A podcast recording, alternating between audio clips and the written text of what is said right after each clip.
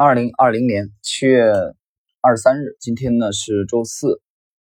呃，那么量化投资神话吉姆·西蒙斯，今天是第八集。在上一集我们讲到了西蒙斯呢在石溪大学啊建立了这个重建了数学系啊，他放下身段开始营销，呃，去延揽全美最顶尖的数学人才，打造了一个非常出色的数学系。随后呢？呃，西蒙斯的个人生活发生了巨大的变化啊，他和这个第一任妻子芭芭拉的这个婚姻走到了尽头啊，包括后来离婚，因为芭芭拉也是一个非常出色的女性。呃，芭芭拉与这个西蒙斯离婚以后呢，呃，八一年在这个伯克利大学啊取得了电脑学的博士学位啊，而且他后来啊这个成为了美国电子投票安全问题的专家啊，就是事业也是非常出色。两个人的问题其实主要在于结婚太早。啊，可能前几年不是有句话叫这个讲什么初恋时我们不懂爱情嘛，就结婚太早了啊，两个人这个就这样分道扬镳。那么西蒙斯呢，回到了长岛，回到长岛以后呢，他后来结识了呃这个当时的啊二十二岁的这个玛丽莲霍利斯啊，这其实也就是他后来的这个第二任的这个这个妻子啊，与霍利斯后来走的比较。啊，走的比较这个亲近啊。那我们今天的开篇呢，我们重要是要讲一下对西蒙斯在在数学上的一个一个贡献啊，重大的贡献就是与陈省身教授合作的。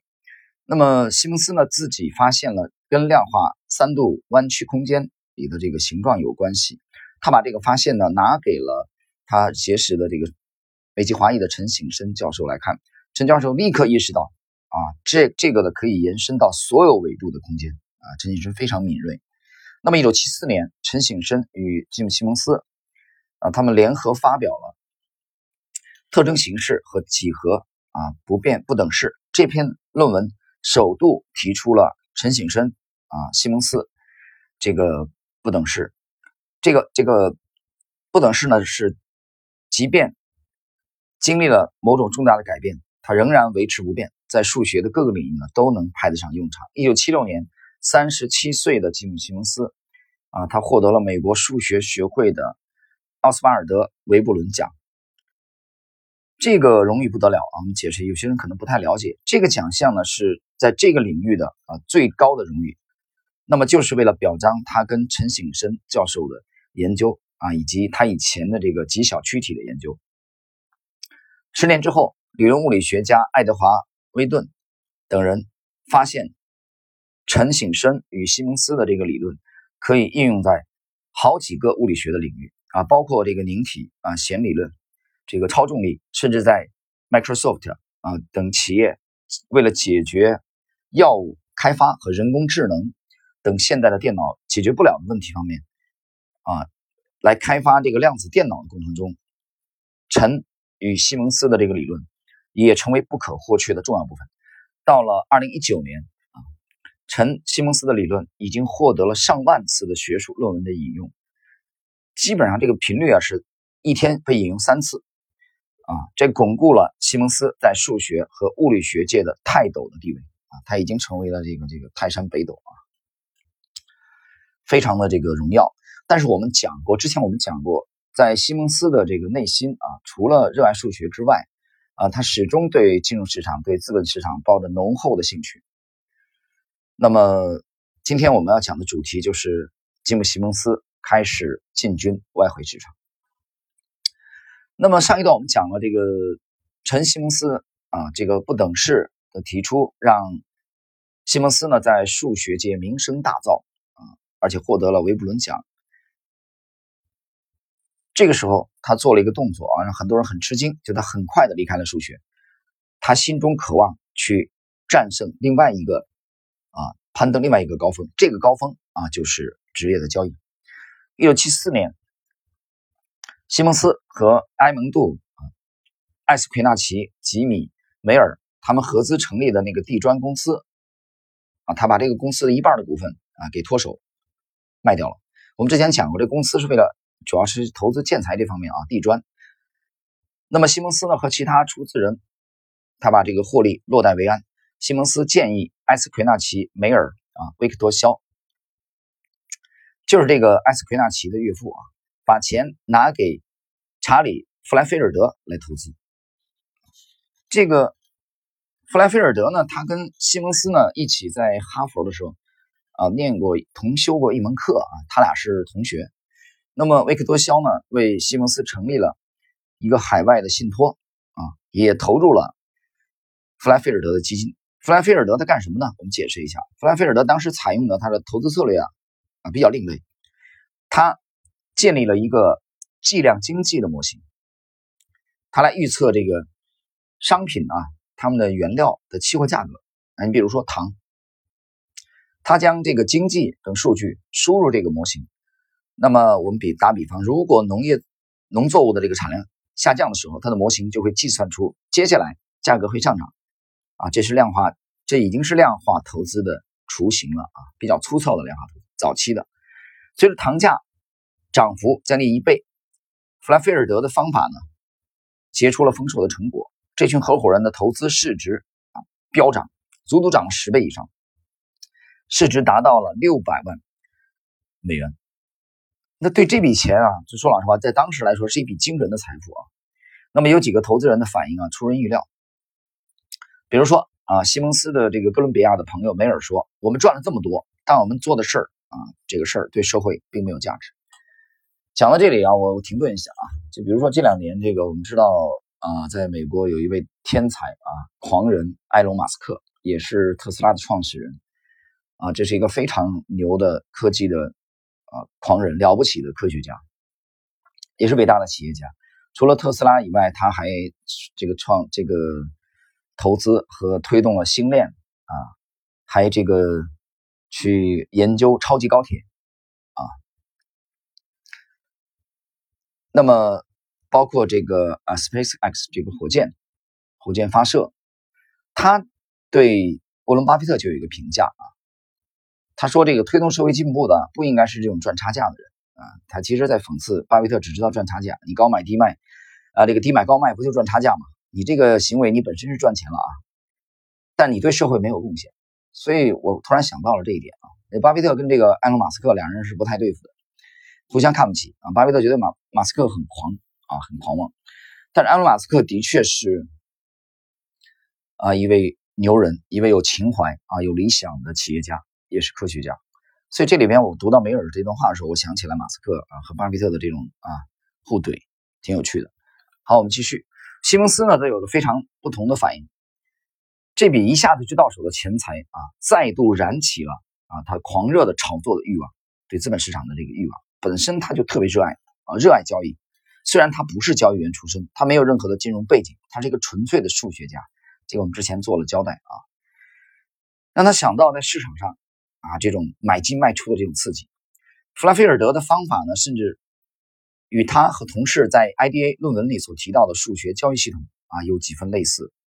我们知道他的 IDA 是给这个国防部破译前苏联密码，而他呢一直认为用数学模型来交易啊是非常有前景的。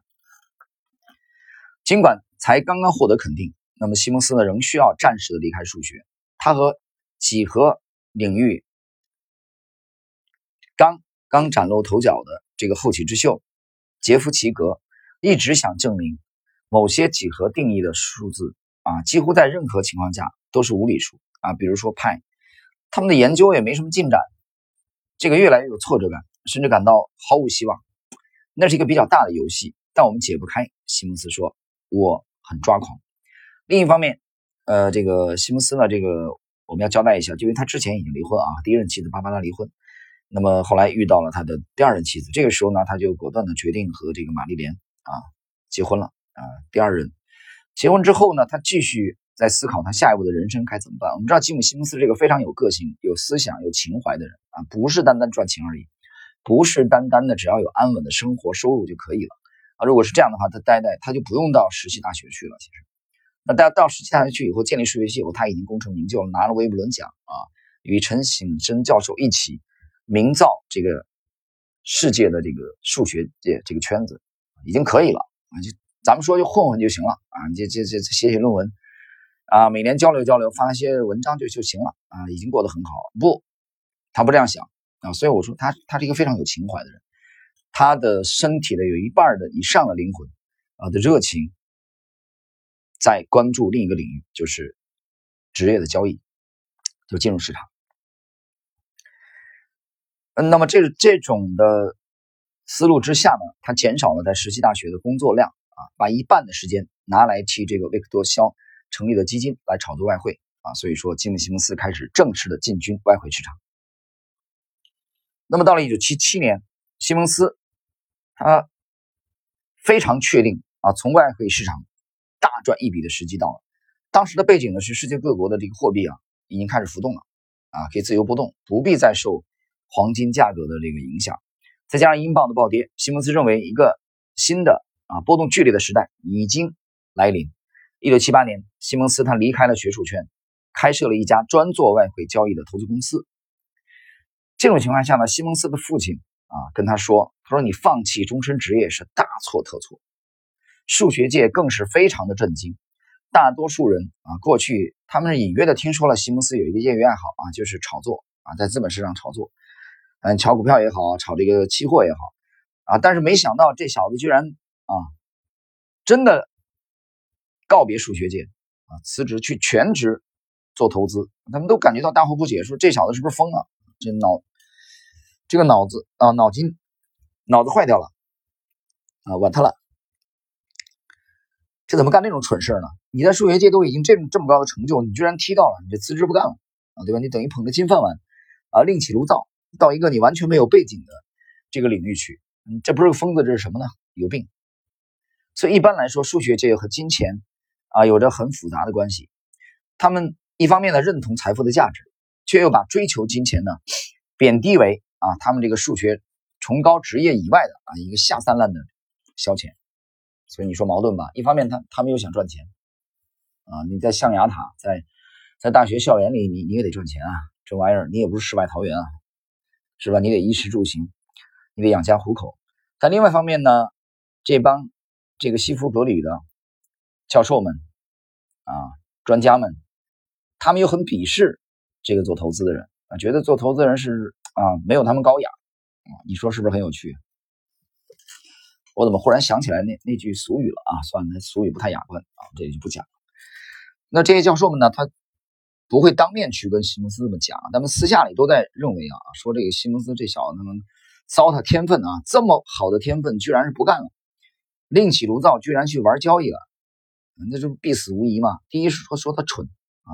脑子坏掉了。那么比如说，当时在康奈尔大学教书的雷诺卡莫纳就说啊，我们看不起他，仿佛他堕落了，把灵魂出卖给恶魔了，恶魔附体了。不过吉姆西蒙斯呢，从未有这个完全融入过这个学术圈子，就他对自己要有一个清醒的认识，就是谁最了解自己呢？其实自己最了解自己。西蒙斯是非常了解自己的。比如说，他喜欢几何学，喜欢数学，但他对金钱的热情，对商业世界的这种好奇、这种憧憬，啊，对新的未知领域的这种探究的这种冒险的精神，让他跟那个数学圈子啊是格格不入的。西蒙斯后来回忆说：“他说，不管我做什么，我一直觉得自己像个局外人。”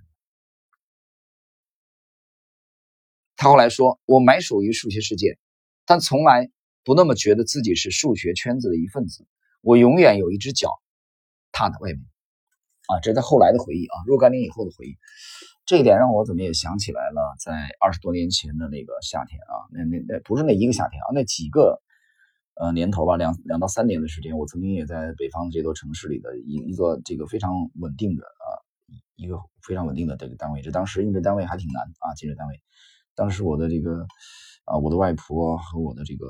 伯父啊，他们都花了很大的力量。啊，需要走动关系啊，才有可能，因为我高考没考好嘛，啊，才有可能可以说考得非常差，才有可能进到这样的一个单位啊。这个单位可以说非常的稳定，非常的稳定。在当时，我记得我们刚参加工作那那时候，二十多年前啊，在这个北方的这个小城市里边，呃，月薪应该也也有六百多元人民币啊，当然还有奖金啊，还很很舒服啊。很多人进不了，想进还进不了。当时我能进也是机缘巧合。啊，两位长辈啊的这个，其实运用了他们的关系啊，我才有可能进入到进入到这个单位来。但是进入这个单位连连一年都不到啊，我就已经产生了厌倦。这个原因很简单，就是因为这个专业不是我喜欢的专业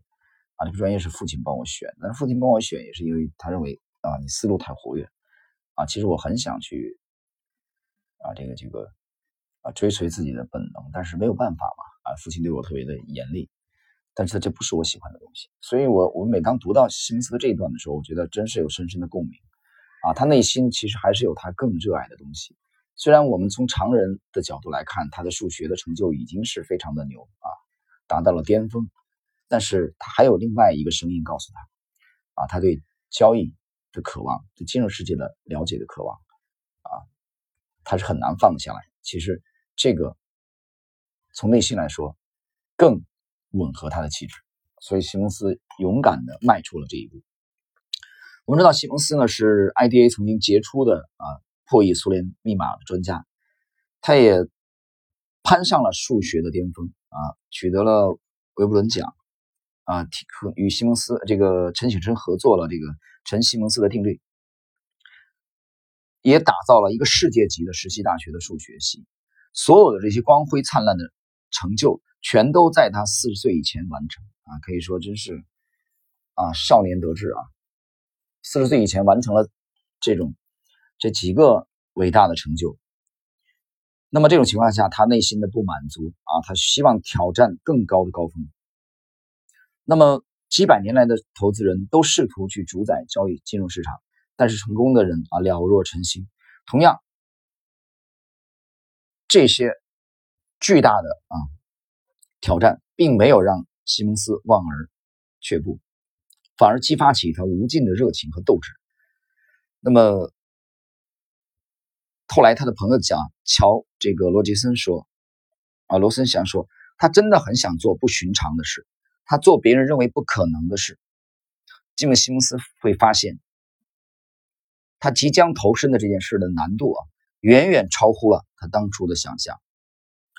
所以呢，我们今天呢，其实讲的主题就是西蒙斯开始正式的进军资本市场。他的出发点首先是从外汇市场开始的啊。我们讲了他的第一段婚姻的结束，和这个陈省人教授合作提出了陈西蒙斯定律，到他正式的辞掉啊这个数学界的啊数学的这个这个教学的工作，全身心的开始投入交易。而这个时候的时间呢？就是在他四十岁啊前后，也就是呃一九七八年前后。我们知道他一九三八年出生嘛啊。好了，那我们今天的这一集内容就到这里啊。在下一集，我们将继续来讲解这个西蒙斯离开实习大学这个数学系的校园之后的在交易方面的这个经历。